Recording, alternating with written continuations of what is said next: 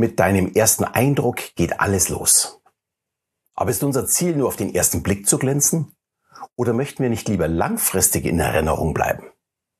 Aus diesem Grund werde ich dir heute nicht nur ein ja, Gedächtnisphänomen vorstellen, sondern am Ende auch den Regency-Effekt, also einen zweiten. Und wenn du beide beachtest, wirst du zukünftig bei deinen Gesprächspartnern langfristig in Erinnerung bleiben.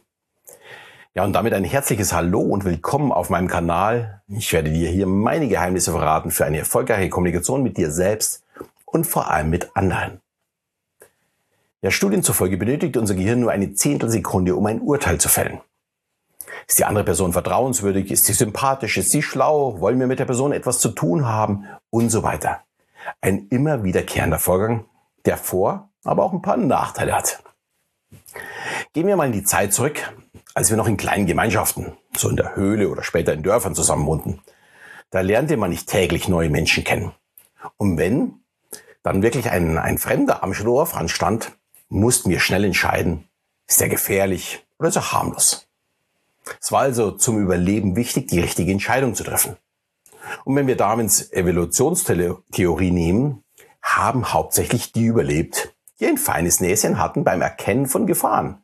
Wer das nicht hatte und dem Fremden den Rücken zugewandt hat, hat vielleicht im nächsten Moment die Axt auf dem Kopf bekommen. Es hat also einen Vorteil, andere schnell einschätzen zu können. Es hat aber durchaus auch Nachteile. Wir verurteilen Menschen aufgrund ihres Aussehens, ohne wirklich zu wissen, ob das, was sie werden wahrnehmen, also in diesem ersten Eindruck, auch wirklich stimmt. Und damit kommen wir jetzt zum Problem des Primacy oder Primäreffekt. Der Effekt ist eine kognitive Verzerrung unserer Wahrnehmung, weil sich unser Gehirn an zuerst eingehende Informationen besser erinnert als an die später eingehenden. Der Grund dafür ist, am Anfang ist noch nichts ja, zu der Person im Langzeitgedächtnis. Also wir haben noch nichts zu der Person abgespeichert. Jetzt kommen die ersten Informationen und es ist noch ganz viel Platz zum Speichern da. Alle weiteren Informationen zu der Person haben es dann nicht mehr so leicht ins Langzeitgedächtnis zu kommen, weil eben schon etwas gespeichert ist dazu. Schauen wir uns mal das in der Praxis an. Wir haben als Chef einige neue Mitarbeiter. Da ist einer besonders zuvorkommend und fragt aktiv, was er tun soll in der ersten Woche. Ist extrem zuverlässig gleich. Ein Mitarbeiter ist gleich in der ersten Woche krank geworden und kommt etwas verschnupft in der zweiten Woche und wirkt unsicher, weil ihm keiner so richtig sagt, was er tun soll. So, nach zwei Monaten sind alle eingelernt. Der zuvorkommende Sympathieträger macht seinen Job genauso wie er soll, sucht sich aber auch so ein paar Schlupflöcher, um die Arbeitszeit auch mal ein bisschen entspannter angehen zu können. Dagegen der Zurückhaltende wird immer fleißiger, immer noch im Hintergrund, er aber schafft die meiste Arbeit weg. Auch wenn man es gar nicht so richtig mitbekommt. So nach einem Jahr steht die jährliche Beurteilung an. Wir ordnen die Leistung ein und fragen daher unser Langzeitgedächtnis, was so jeder Einzelne geleistet hat.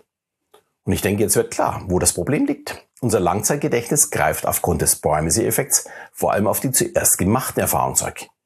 Die bleiben nun mal in Erinnerung. Bei zwei, drei Mitarbeitern sicher kein großes Problem. Aber wenn ich 20 Mitarbeiter be äh, beurteilen muss, wird es schon viel, viel schwieriger, sich äh, ja auch von dieser kognitiven Verzerrung einfach zu befreien.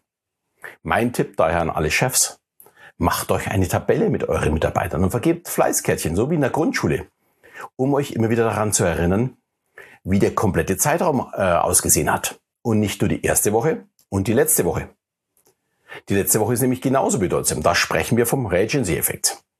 Das ist ebenso eine kognitive Verzerrung, weil hier die Informationen noch so frisch sind. Ja, also eher im, im Kurzzeitgedächtnis.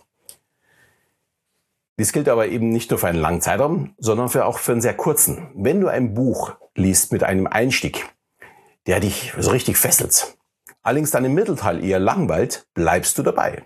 Schließlich war der Anfang ja gut. Und am Ende ist das Buch wieder ja wirklich hervorragend. Und dann wirst du das Buch auch hervorragend bewerten, obwohl du in der Mitte total gelangweilt wurdest. Das gleiche gilt natürlich für Filme oder auch für Shows. Meine Aufgabe ist es auch, am Anfang einen sehr, sehr starken Eindruck zu machen und das Publikum für mich zu gewinnen, wenn ich auf der Bühne stehe. Und am Ende ist es natürlich sehr, sehr wichtig, dass sie sagen, wow, das war phänomenal. Das muss man gesehen haben. Wäre das Ende nur so wie alles andere, dann wird die Show auch nicht so stark bewertet. Und natürlich gilt es auch für Vorträge. Wenn du vor Menschen sprichst, musst du vor allem auf den Einstieg und auf, auf das Ende achten. Gut, hört man sehr, sehr häufig. Aber das sind nun mal die beiden Dinge, die hängen äh, bleiben. Vor allem bei den Zuhörern, die nicht ganz so aufmerksam sind. Den Anfang und das Ende bekommen die meisten dann doch wirklich mit. Oder auch im Vertrieb. Steige nicht falsch eins. Äh, dann hast du vielleicht schon verloren, bevor es überhaupt losgeht. Ich muss die Aufmerksamkeit meines potenziellen Kunden am Anfang erhöhen, damit er mir überhaupt folgt und nicht nur versucht, das Gespräch in irgendeiner Weise zu beenden. Und am Ende muss ich ihm eine Information zum Grübeln mitgeben. Etwas, wo er wirklich darüber nachdenkt, wenn er abends ins Bett geht. Dann, wenn unser Unterbewusstsein die wichtigen Dinge des Tages speichert, äh, ja, oder vielleicht einordnet. Im Grunde kann ich die beiden Effekte jetzt ja, auf alle möglichen Situationen brechen.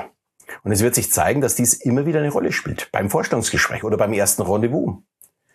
Können wir mit dem richtigen Aussehen und äh, Auftreten punkten oder eben auch verlieren. Es liegt in unserer Entscheidung und am Ende können wir dann sagen, na schön war's.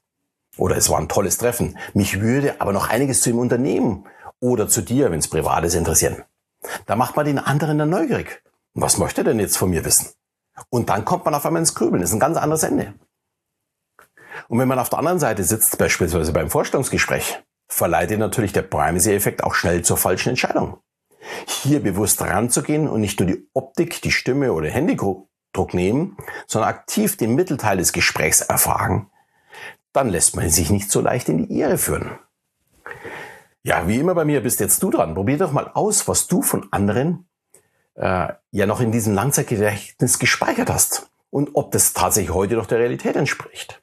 Schreib mir gerne mal in die Kommentare, wie du schon denn getäuscht wurdest. Natürlich positiv äh, wie auch negativ. Ich wünsche dir ganz viel Spaß dabei und sage danke, dass du zu mir gefunden hast.